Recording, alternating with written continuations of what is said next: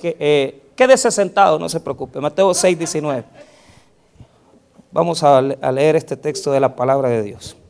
Mateo capítulo 6, 19.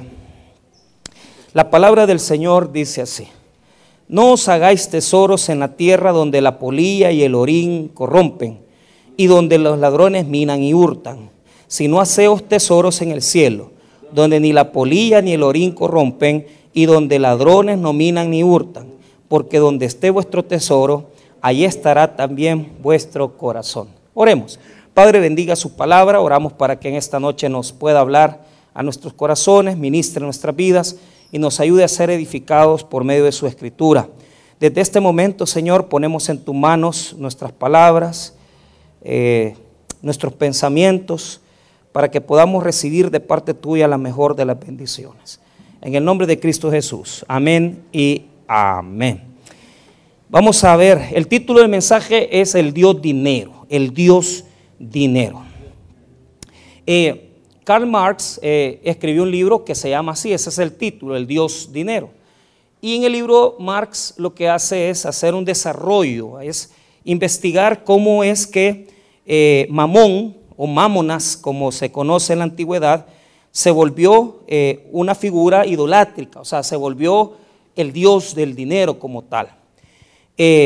Marx tiene un pensamiento, dice que las grandes riquezas en lo que respecta a la humanidad se han creado por descendencia. Eso quiere decir que las personas que tienen grandes capitales, eh, grandes capitales, lo han logrado por, una cuestión de sucesión, por herencia. O sea, una familia que se ha dedicado a la explotación de la tierra, una familia que se ha dedicado a la venta de, combustibles, una familia que se ha dedicado a la venta de cualquier otra cosa, hereda a sus hijos esta cantidad de dinero, los hijos eh, la siguen multiplicando y lógicamente eh, lo que se produce es una gran acumulación de riqueza. Eh, Marx, quiero decir con esto que tenía una percepción, ¿verdad? Un poquito fuera de la, de la, percepción que nosotros tenemos bíblica, ¿verdad? Pero hubo otro escritor, otro sociólogo llamado, llamado Max Weber, que le respondió a, Marx. Y, Weber decía, resumiendo, ¿verdad? Que era mentira, que la gran cantidad de dinero que se ha acumulado a la historia de la humanidad es por los calvinistas, por los cristianos evangélicos que en el siglo XVI, XVII, XVIII se convirtieron al Evangelio y que estos señores, por no tomar, por no tener costumbres de tener dos, tres mujeres, ¿verdad? Bueno, eso, eso lo, dijeron allá en Europa, porque aquí eso no se cumple, porque algunos cristianos tienen hasta cuatro. Pero bueno, yo no sé si, será, si, si está equivocado Weber o los cristianos, bueno, el concepto que yo tengo de cristiano. Pero eso dejémoslo de lado. El punto es de que Weber dice que es por la ética protestante. Incluso el libro que escribe Weber es La ética protestante y ahí desarrolla toda su concepción de cómo se ha acumulado la riqueza. Ahora, viéndolo desde el punto de vista bíblico, antes que Weber escribiera, antes que Marx escribiera, ya Jesús había declarado, porque Jesús no escribió nada, eso hay que dejarlo claro. Eh, lo que escribieron fueron, ¿verdad?, sus discípulos, los apóstoles y los creyentes, los cristianos, que hablaron de los dichos de Jesús y que nos dejaron la tradición de jesuánica aquí puesta en el Evangelio. Entonces Jesús va a dedicar una gran cantidad de tiempo a señalar las fallas que se cometen con la cuestión del dinero. Y la razón es que Él está siempre asegurando que detrás de aquella persona que ama las posesiones, o sea, los bienes materiales, dichos así, tierras, eh, visto desde los ojos de Jesús, ¿verdad? Tierras, eh, casas, eh, acumulación de diferentes cosas, e, esto se le llama mamón, mamonas. Y mamonas implica ese Dios, un Dios que en la traducción Reina Valera y la revisión de Cuasidoro de Reina dice que es riquezas, o sea, que es todo aquello que cuando usted escuche riquezas aquí, no quiere decir que, que tienen un montón de dinero en el banco, es decir, que tienen un montón de cosas, que tienen un montón de tierras, que tienen un montón de propiedades O sea, a la luz del Evangelio, ¿verdad? Porque si ya lo ponemos en, eh, eh, en la visión nuestra del siglo XXI, claro, para nosotros no solamente es eso, sino que es una cantidad de personas que tienen ahorros, cosas de, dinero en el banco, eh, propiedades, este, cosas de lujo. Entonces, ¿qué, es lo que la Biblia nos puede alumbrar un poquito con respecto al Dios dinero? Mira, en los poquitos años que yo tengo de ser cristiano, lo que yo he entendido y con mi única neurona que me queda y que ya que se está desapareciendo, es que el énfasis de la Biblia consiste en este precepto. No lo quiero que lo busque. Si me lo pueden poner en las pantallas, si hay alguien ahí, si no, no se preocupen, yo se lo leo y usted apúntelo, no lo vaya a buscar, no, no vamos a perder el tiempo. Proverbios 23, versículo 5, dice así, has de poner tus ojos en las riquezas siendo ningunas, porque se harán alas como alas de águila y volarán al cielo. Entonces, has de poner tus ojos en las riquezas siendo ningunas, porque se harán alas como las alas de águila y volarán al cielo. Entonces, parecería que el interés más grande bíblico es la cuestión de la plata. Pero usted tiene que ponerle coco a esto, porque podemos irnos y podemos eh, eh, este, salirnos de la tangente. Lo que nosotros invertimos en querer capturar el, dinero, para Dios es una pérdida. Ya lo voy a detallar, no, no quiero que usted eh, se, se vaya sin esa explicación. La medida que nosotros como creyentes debemos de tener es que si nosotros tenemos ese dinero en las manos, en el tiempo que lo tengamos, en el momento que lo tengamos, lo sepamos utilizar con inteligencia. Porque la plata no ha nacido para estar en las manos de uno. Cuando yo estudié derecho, a mí me enseñaron en derecho mercantil, en economía, en macroeconomía, que el dinero ha nacido para circular, no ha nacido para retenerse ni ha nacido para tenerlo ahí hasta que se pudra, sino que ha nacido para que circule de mano en mano. Y la idea que la Biblia tiene es esa, que en la medida que la persona luche por querer tener dinero, se le va a ir escapando y nunca lo va a lograr obtener. ¿Cuántas personas han tenido esta pelea? Que aman tanto el, el querer tener que invierten, hacen una cosa y nada les sale. Y el dinero sale volando.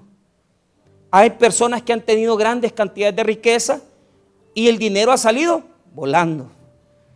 Hay personas que han acumulado capitales y el dinero ha salido volando. ¿Por qué? Porque ese es el detalle que la Biblia quiere enfatizar. Que si nosotros nos dejamos engañar por esa situación, que el dinero esté solo en mis manos, entonces ahí es donde perdemos. Aquel que quiera retener la plata, ya la regó. E, el anhelo de Dios en nosotros es que el dinero sea algo que nos deje a nosotros una utilidad verdadera, práctica y algo que nos sirva en el momento. Porque cuánta gente ha tenido que acumular, ha tenido que guardar. ¿Y, ¿Y, qué es lo que ha pasado? Han perdido sus capitales, han perdido el dinero. Yo me recuerdo en los años 90 el gran escándalo de Fincepro e Incepro, algunos ni se acordarán de eso, pero ahí estaba involucrado un gran magnate del Salvador, un, señor que estudió en, universidades gringas, y, muy, un economista, un hombre de muchas ciencias, el señor Mattigil. Y, y este señor puso una, una empresa, ¿verdad?, de inversiones, ¿verdad? Y mire la trampa. Cuando una persona diga, mira, yo te voy a trabajar tu dinero, y te voy a pagar gran cantidad de intereses. E, e, esa era la trampa. Eso se llama fraude piramidal. ¿A qué se le llama el fraude piramidal? Cuando usted el dinero que alguien le da para que se lo trabaje, por ejemplo, le da 10 mil dólares y usted le promete darle 5% mensual. Y eso es bastante por ciento. O sea, porque hay mucha gente que cree que le van a devolver ese gran montón de plata. Pero el Señor lo que hacía era gastarse el pisto no es que lo invertía, sino que lo gastaba, él se lo comía. Venía otro nuevo que se dejaba, se dejaba engañar porque le daba un montón de interés, le agarraba el pisto y con lo que le pagaba el nuevo, le pagaba el viejo. Y hasta que se comen el pisto y cae toda la inversión. Mire, hermano, en los años 90, el señor Matijil, bueno, yo alcancé a verlo en la, en la prisión de, de Metapán. Metapán era una de las cárceles eh, que se ocupaba para policías, para gente de cuello blanco. Ahí estaban los ladrones de cuello blanco. Ahí, y no sé si ahora sí es todavía, yo creo que todavía está, yo creo que por lo menos policías están en Metapán. Pero en aquella época ahí estaba, ahí, ahí mataron también al señor Perla de Anda. Entonces, pero ¿cuál era la cuestión? Un montón de gente se murió. De ataques, infartos. Porque el pisto, claro, lo que habían trabajado, atención, lo que habían trabajado, el otro se lo comió, purgó una pena, mire, ridícula. Una pena ridícula, porque pasó en la prisión como, le mentiría, búsquelo ahí en la, en la internet, pero fue poco, ocho años, póngale, siete años. Y después todo el pisto que se había robado, él lo fue a disfrutar. Yo todavía lo vi hace como unos cuatro o cinco años tomándose un café ahí, ¿verdad? En, en el paseo. Y yo, este maestro, si supieran que es un gran malacate, peor que cualquier marero. Y tiene títulos en Estados Unidos. Y se robó un montón de pistos y un montón de gente se murió por lo que le robó él. Entonces, mire cómo es. El anhelo de, de cazar mata a la gente. La desespera. Cuando se lo quitan el pisto, no pueden vivir. Porque eso, esa, esa ansiedad, esa desesperación ahoga porque perdiste lo que trabajaste. Entonces, el texto bíblico en Proverbio, aparentemente el sentido que tiene es, claro, las riquezas serán alas como águilas. ¿Por qué? Porque no han nacido para estar solo en una mano. Han nacido para pasar de mano. Entonces, el concepto que usted debe tener del dinero es que circule. Ahora, quiero que note por qué. Aquí Jesús Aquí Jesús nos va a poner las cosas claras. Y Jesús nos va a dar, en esta reflexión del versículo 19 en adelante, nos va a dar un señalamiento. Hay personas que les gusta tener el ídolo mamón. Y mamón es el peor enemigo de Dios, peor que el diablo. ¿Sabe por qué? Porque el dinero es lo que más gente manda al infierno, más que el mismo Satanás. Y eso mucha gente no lo sabe. La gente le tiene miedo al diablo y que el diablo aquí y que Satanás. Y mira, si yo hasta al hermano le estoy viendo cachos que le sale. O a la hermana también, ¿verdad? Entonces, pero ¿qué es lo que pasa? ¿Qué es lo que sucede? Eso no. Lo que más lleva a la gente al infierno es el dinero. Es mamón, mamones, mamona. Es la riqueza lo que lleva a la gente al infierno. Y les voy a explicar la razón. Jesús hace una explicación aquí en estos breves versículos que yo se las explico rápidamente. En la antigüedad, en los tiempos de Jesús, la gente ahorraba o tenía riqueza de tres maneras. Una era enterrándola en el, en el, suelo de un terreno. Eso ahí se metía el oro, la plata, las monedas. Entonces mucha gente enterraba el dinero. La segunda manera de poder tener un poquito de ahorro era la tela. Entonces se guardaba tela y se ahorraba tela en tela. Se compraba una cantidad de tela fina, lino, ¿verdad?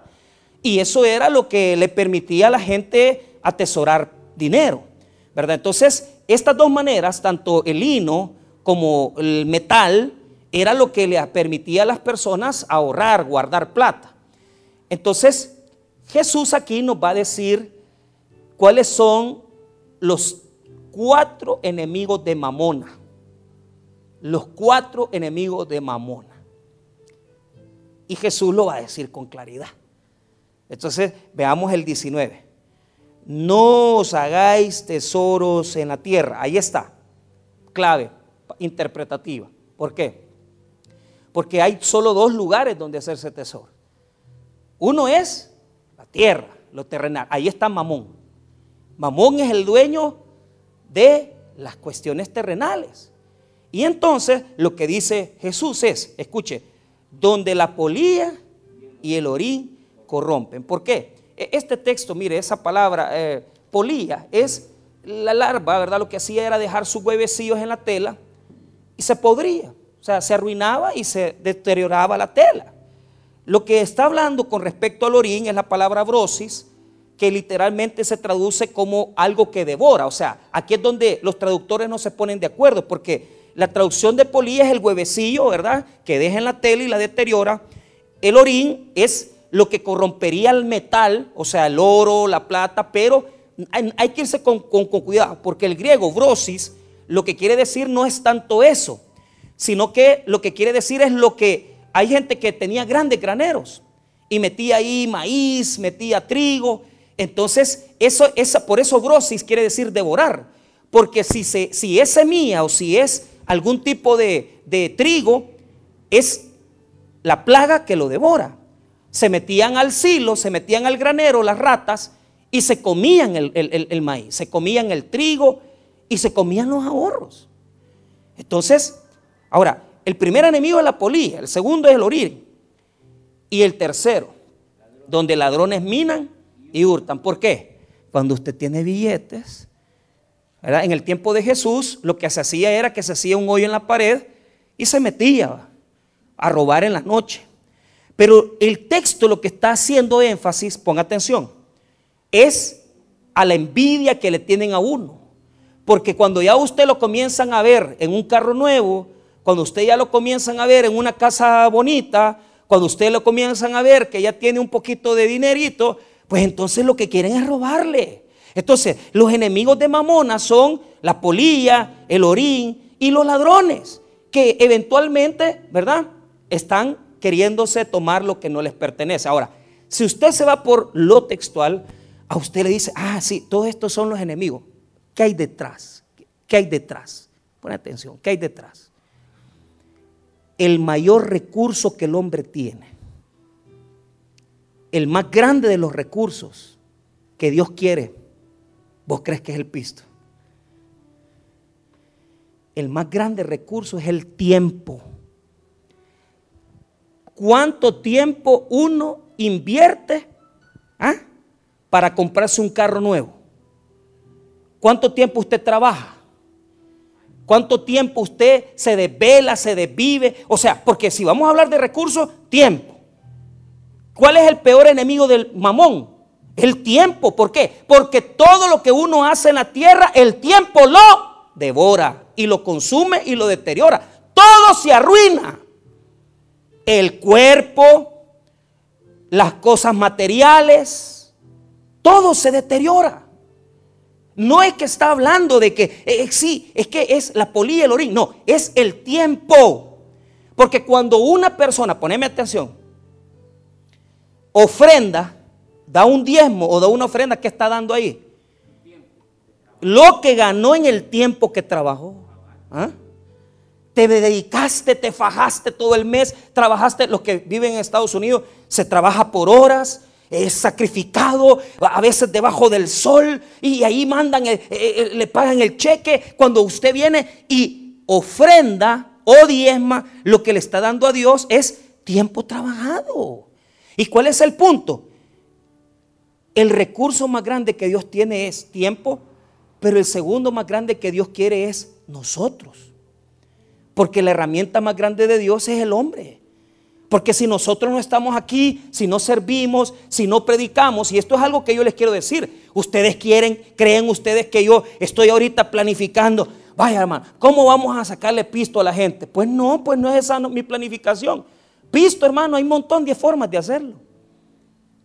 Ese no es mi problema, mi problema es que usted sea productivo. Entonces yo le quiero decir una cosa, tiempo y el recurso suyo como persona, es lo que Dios más quiere. El dinero es un símbolo nada más de lo que una persona entregada le puede dar a Dios.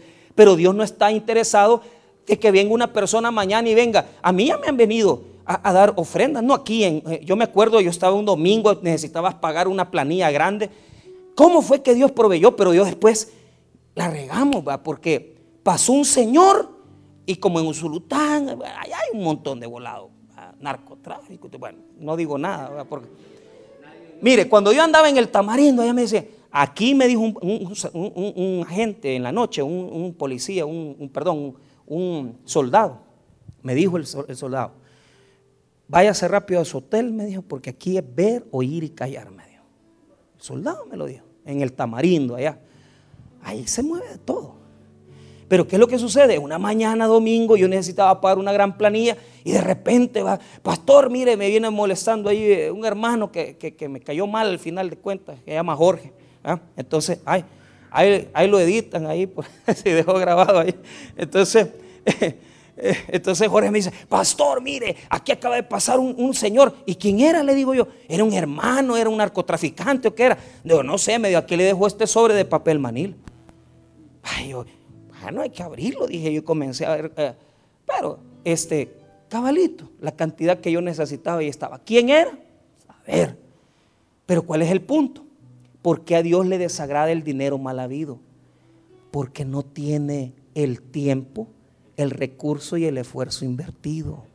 ¿Ah? Es que ahí damos nuestra vida. Cuando nosotros nos volvemos trabajadores, cuando nosotros nos volvemos gente de mero, de esfuerzo, cuando venimos y, decimos, vamos a honrar a Dios con nuestro dinero, es porque ya lo hemos honrado primero con nuestro tiempo y con nuestra vida, con nuestro cuerpo completamente. O sea, Dios está agradado siempre y cuando el dinero usted se lo ofrende, se lo diezme, si su corazón está entregado a Él, pues. Él no quiere gente que venga aquí, voy a diezmar de mi negocio de venta de drogas. ¿Cómo vas a creer vos? Si no te ha costado, si mira lo que pasa, no has invertido, no has, no has hecho las cosas con honestidad, tu corazón no está entregado a Dios. Y lo que Él quiere es que tengas un solo Señor. Cuando usted viene y invierte su tiempo primero, es mi tiempo para el Señor, porque yo sé, mi tiempo para Dios, ¿qué es? Mi tiempo para Dios es venir a adorarle, pues.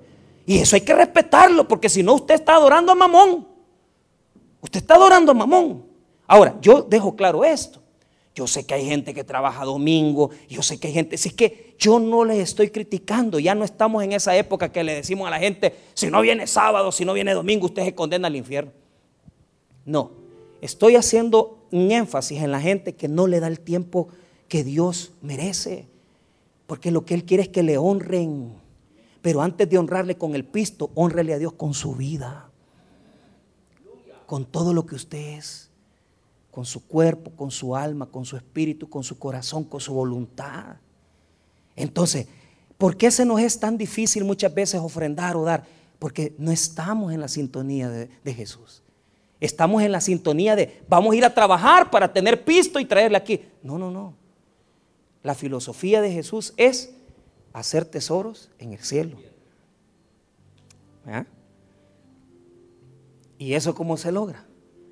¿Cómo se hace? ¿Cómo se hace? Cuando yo dedico mis recursos, mi tiempo, mi persona a las cosas del Señor. Así le voy a agradar a Él. Así estoy ganando cosas celestiales. Y cuando yo vaya a trabajar y me esfuerce y gane dinero, también le voy a agradar a Dios, porque es lo que Dios quiere. Lo que Jesús anhela en nosotros es que nuestra vida esté consagrada a Él. Pero vuelvo a repetir, el orden de los factores, hermano, es importante, porque en esto sí altera el producto. Si usted solo cree que es dinero, la cuestión con Dios está perdido, porque ¿de qué sirve que usted solo dé pisto y no da su corazón y no da su tiempo? No, es que adórele, glorifíquele, dele su, tiempo a Dios en la semana, dedíquele a, Jesús lo que Él está pidiendo de su vida. Y después comience en su corazón a decir, hey, tengo que ofrendar. Porque lo que yo gano allá, me esmero, trabajo, yo tengo que venir a, honrar a mi Señor. Ahora, ¿qué, ¿qué, es lo que pasa aquí? Vea lo que dice el versículo 20. Si no haceos tesoros en el cielo, donde ni la polilla ni el orín corrompen y donde ladrones no minan ni hurtan, porque donde esté vuestro tesoro, ahí estará también vuestro corazón. ¿Dónde está tu corazón? Si estás aquí en la tierra, estás poseído por mamón. ¿Dónde tiene que estar tu corazón? En Cristo.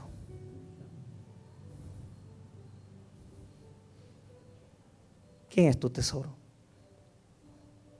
¿Por qué no haces pisto?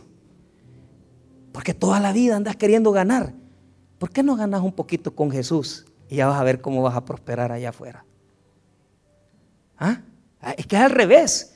El que invierte sus recursos, su tiempo, sus talentos su cuerpo en hacer pisto, pierde lo más importante, porque lo que Dios quiere es poner tu tesoro en Cristo.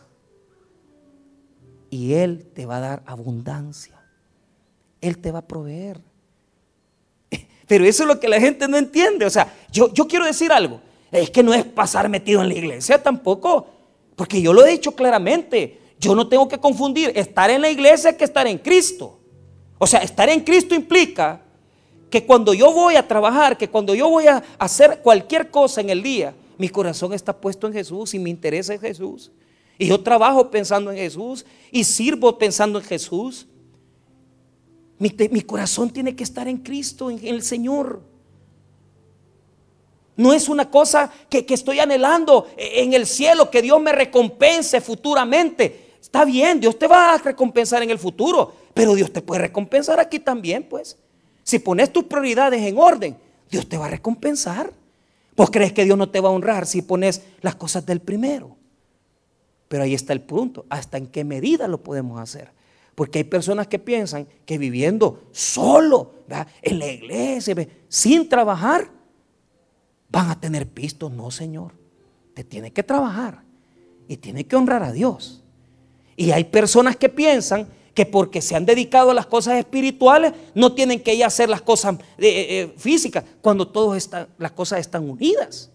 O sea, y hay personas que piensan que van a ganar miles de dólares. Dios te va a bendecir conforme a tu capacidad, a tus talentos y a lo que invirtas. Por ejemplo, estaba hablando yo con una doctora, ¿cuánto te pagan diario? Por ejemplo, yo aquí a un empleado que venga a hacer un servicio diario, ¿cuánto le pago? De, 8 a, a 5. 10 dólares. 10 dólares, a veces le pagamos 12, le damos la comida. Vaya, pero le digo yo a ella, mira cuánto te pagan diario. Mire, me están ofreciendo 40 dólares diarios. Pero ¿cuántos años he hecho de estudio? ¿Ah? 8, 10 años. O sea, tiene, incluso hasta muy poco lo están pagando. Entonces, Dios nos va a bendecir conforme a nuestro talento, a nuestra fidelidad, a nuestra capacidad. Pero si usted, ¿verdad? lo poquito, por ejemplo, usted es una persona que tiene un negocio, un negocio, un comercio, y usted se dedica a la venta, es una persona, un buen vendedor, y es honesto, es fiel, y usted le salen bien las cosas, pues Dios le va a bendecir conforme a lo que invierte en el negocio.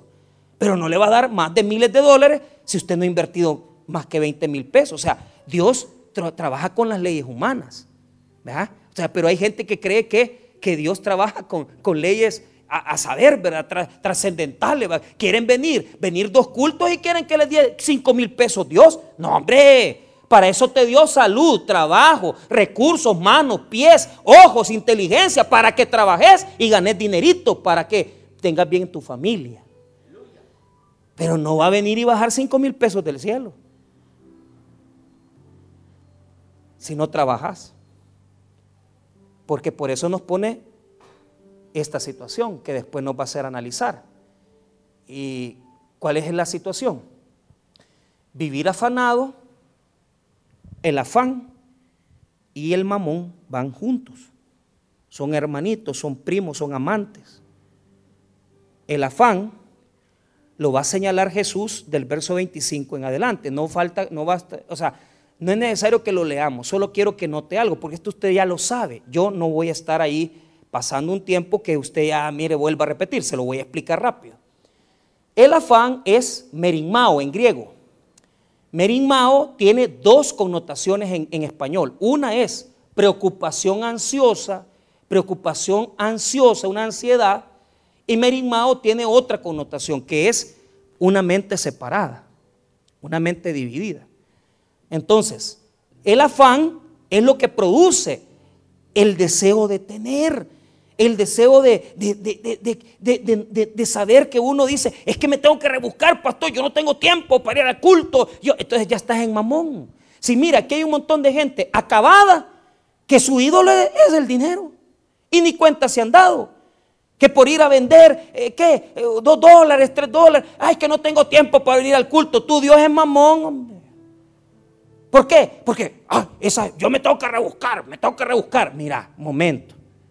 O sea, la línea que divide a Jesús con mamón es delgadita. Y, y mire, le voy a decir una cosa, aquí hay gente, empresarios y comerciantes, que yo, desde mi punto de vista, que han vencido a mamón. Y yo conozco gente que se lo digo honestamente, no pasa, no prospera por esa necedad que tienen. Porque hay que trabajar, hay que trabajar, hay que. Calmate, hombre. ¿Sabes por qué? Porque Jesús nos prueba con cosas pequeñitas en la obediencia. Mire, si usted supiera lo que usted ganaría con obedecerle a Jesús. Y a veces es una cosa tan pequeñita que le está pidiendo, que, que a veces es ridícula. ¿Y qué le está pidiendo? Ven a congregarte. Ven a congregarte, hombre.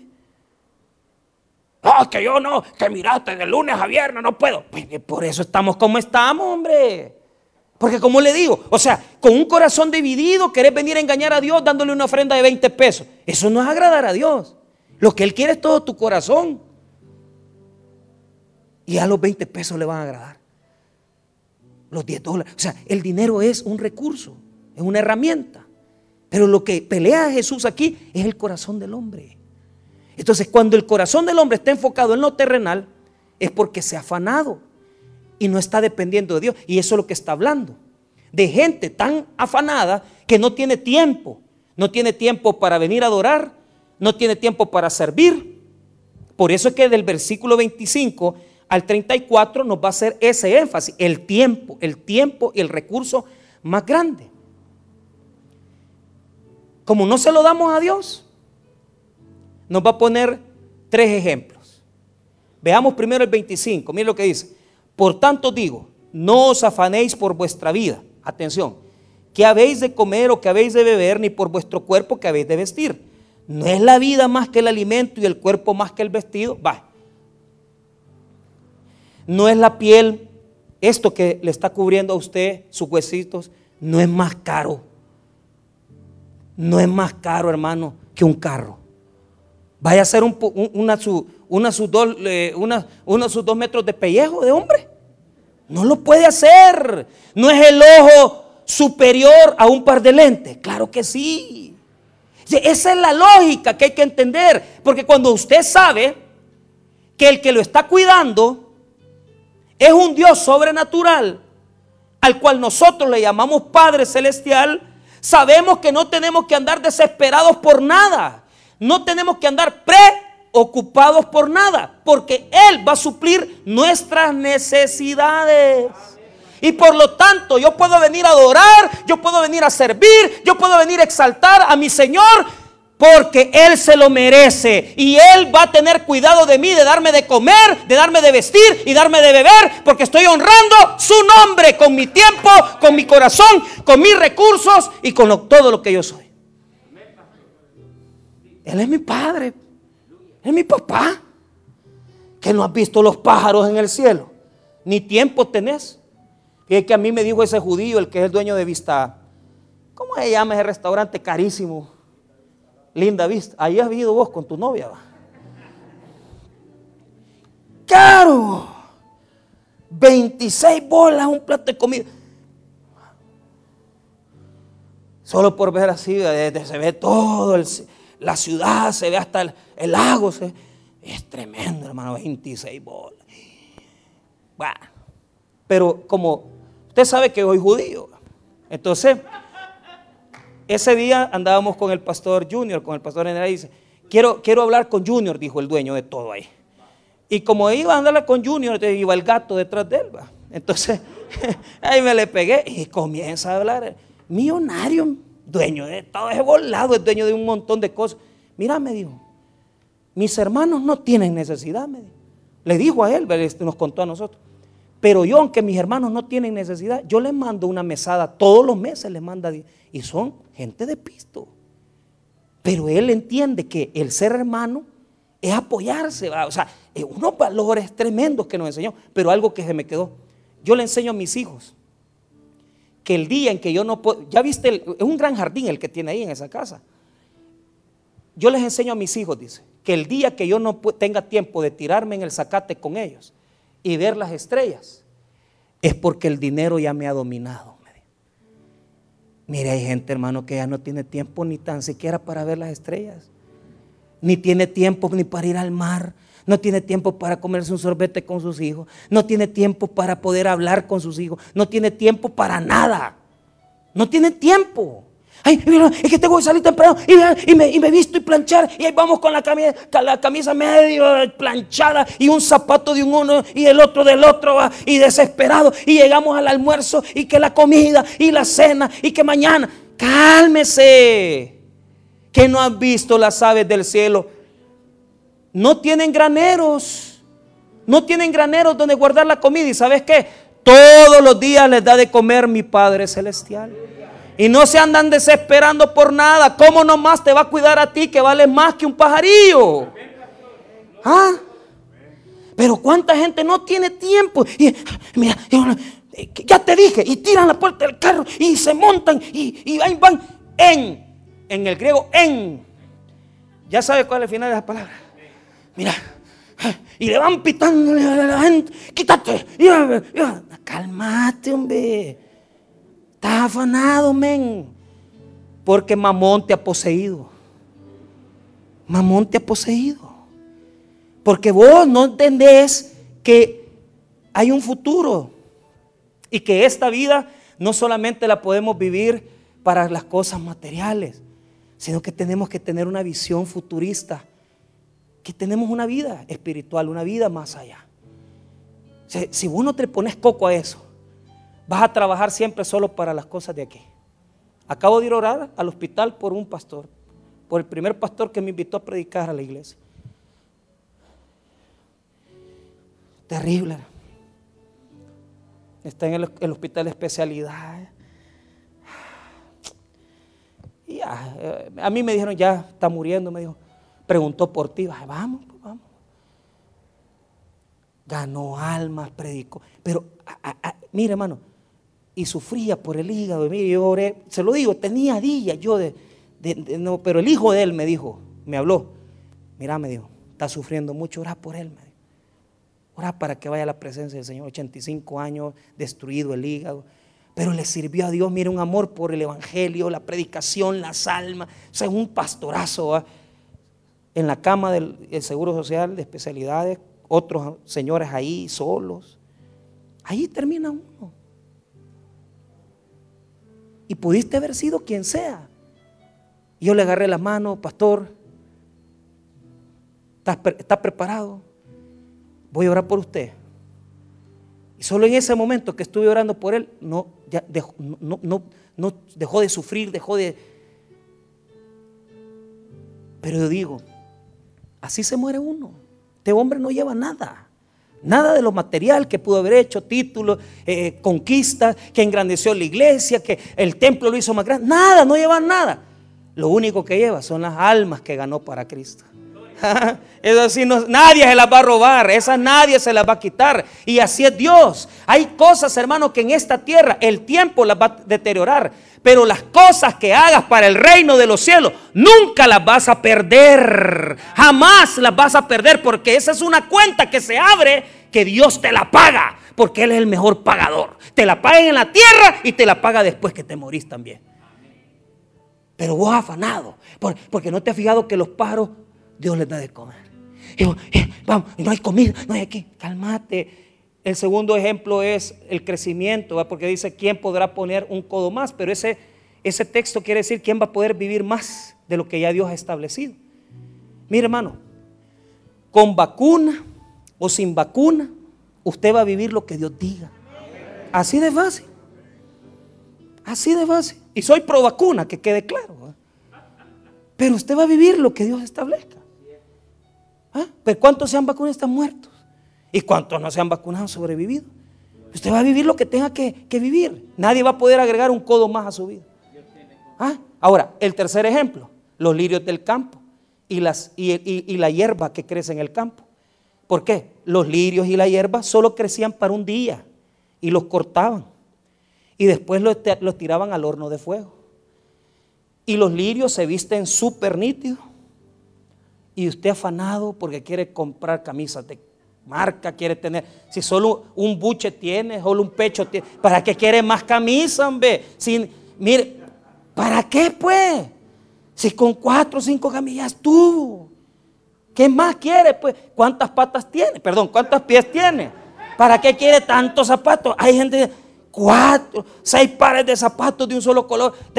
No, hombre, afanados que si usted les dice, venga, venga a adorar, venga a servir, nada, ellos no quieren nada, porque su corazón está puesto en esta tierra. Y están desperdiciando el tiempo, porque todo el tiempo, todo el esfuerzo que están invirtiendo en cosas que se van a podrir, no se las van a poder llevar. Pero todo aquello que invirtamos en el reino, eso sí es un recurso inmediato, que Dios nos va a recuperar, nos va a recompensar grandemente. Fíjate que te voy a, contar algo. A mí me invitan a predicar a muchos lugares. Y si ustedes no lo saben, pues cada vez que me invitan a predicar, a mí me dan una ofrenda. A veces cuando yo veo que la iglesia tiene pisto, agarro la ofrenda. Pero si yo veo que la iglesia no tiene pisto, no la agarro. Y me ha pasado de todo. Me invitaron a una super iglesia. Y, yo, iba, yo, iba, ahí pensando, a ver, ¿cuánto, me da? Porque es, parte de mi salario, pues, no siempre me van a invitar a grandes iglesias. Entonces, ahí, unos 100 pesos quizás me van a dar. Entonces yo haciendo cuentas con lo que iba a pagar con los 100 pesos. Y termino y me, echo un sermón de fuego, aleluya, y la gente cayendo, chillando, va. pero así va. Vaya, pues no me crea. ¿eh? mire, no me crea, pero mire, termina el culto, va. Y fuimos a comer, vaya, de cuando me, me sirve, vaya, la comida está buena, está un pollito campestre, está bueno. Nosotros aquí les damos choricitos, pero bueno. Termina todo, me, me, recuerdan para el carro, llego al carro y a todo eso. No me habían dado ni un sobre. Chit, dije yo, quizás aquí en la Biblia los ponen escondidos. Y mire, desde que salí de la puerta de la iglesia hasta que llegué al primer semáforo, así de, buscando la Biblia, se había puesto, bueno, me paré, hermano, enfrente de una maxi despensa y busqué, y no me habían dado nada, ustedes no me dieron nada. por ir esperanzado a la bola que iban a dar. Allá, pastor, discúlpeme que yo era el, encargado de darle la ofrenda y no se la di. Y que me tocaba, porque me está diciendo, ahí se la vamos a ir a dejar a la iglesia. Dígale al pastor que no. Que de todas maneras no se las iba a agarrar, le dije. Pero ya era pena, pues imagínate que sinvergüenza de estar esperando que le llegue a dejar la ofrenda. Hace poco me invitaron a, la Asociación de Pastores de Usulután y le predicaba un montón de iglesias. ahí iba así sin ánimo de, recibir, porque yo sabía que era gente, la asociación no tiene pisto, ya sé las precariedades. Pero al final me dijeron, fíjese que don fulano va a dar la ofrenda. Vaya, pues este maestro es un gran codo. Ah, pues voy a agarrar la ofrenda.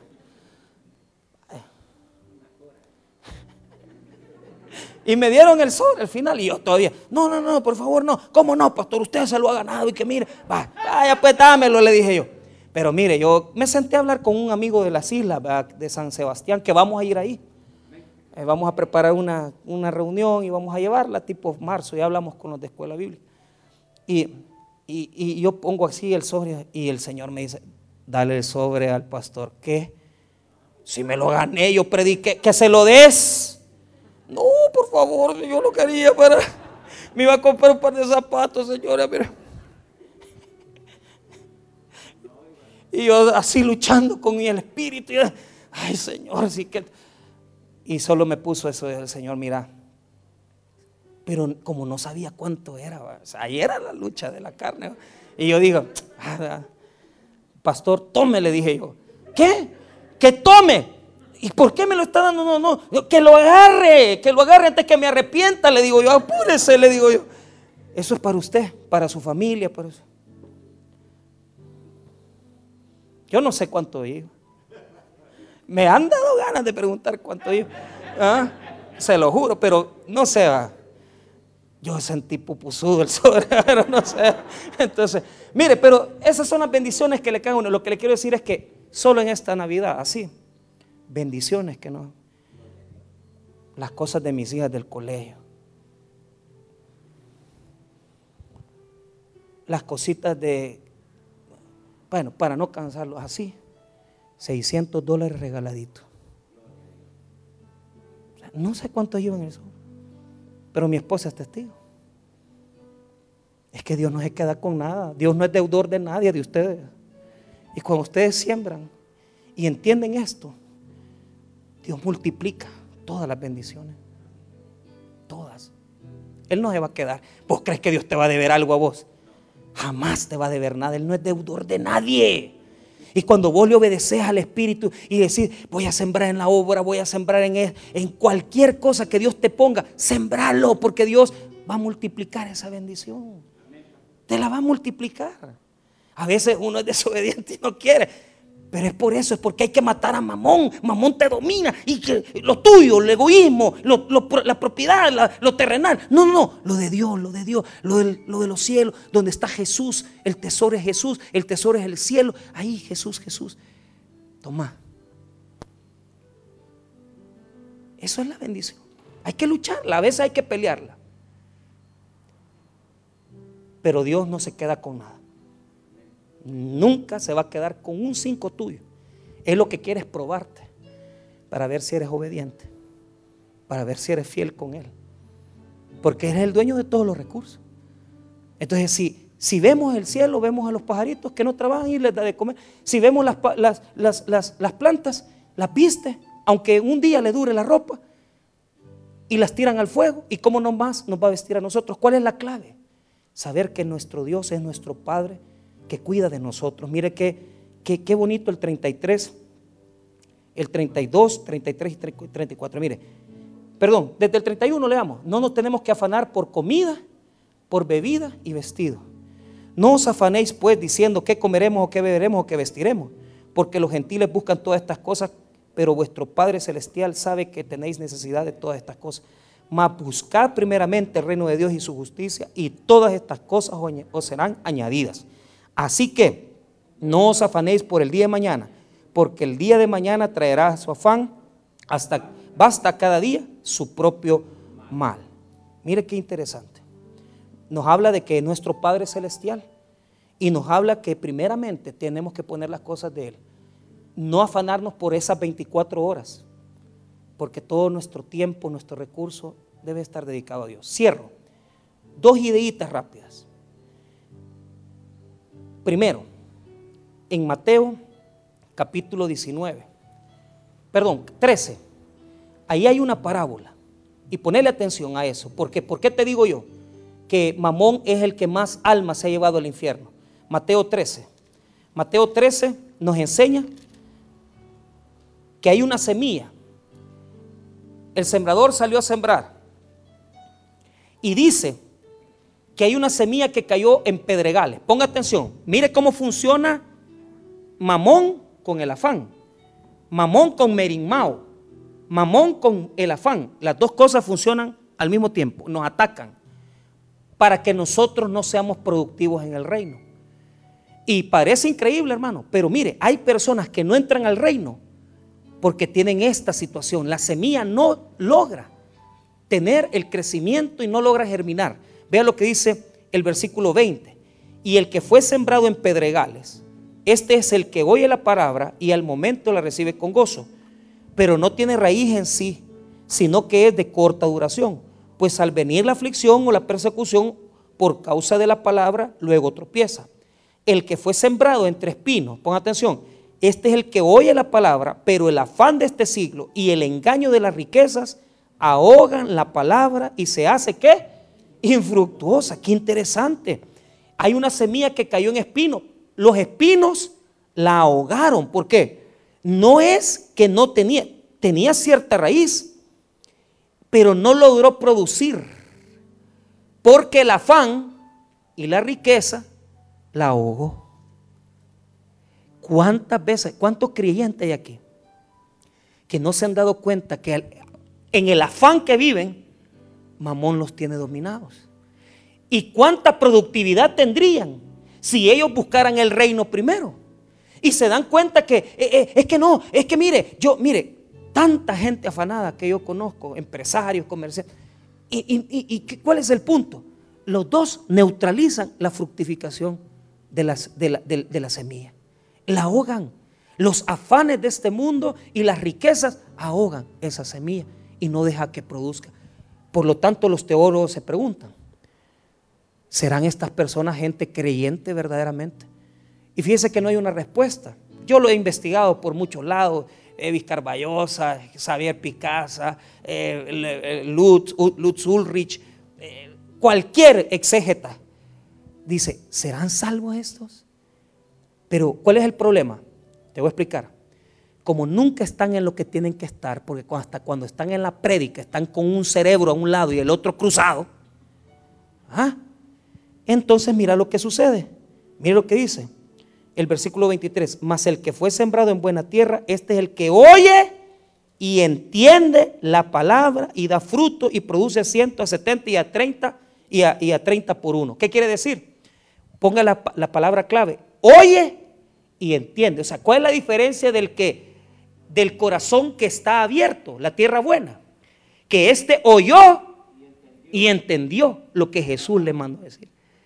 Pero esa persona afanada viene a la iglesia, se congrega. Sí, pero ¿cuál es el problema? Anda cruzado. En la mente y los hijos y la esta y lo otro.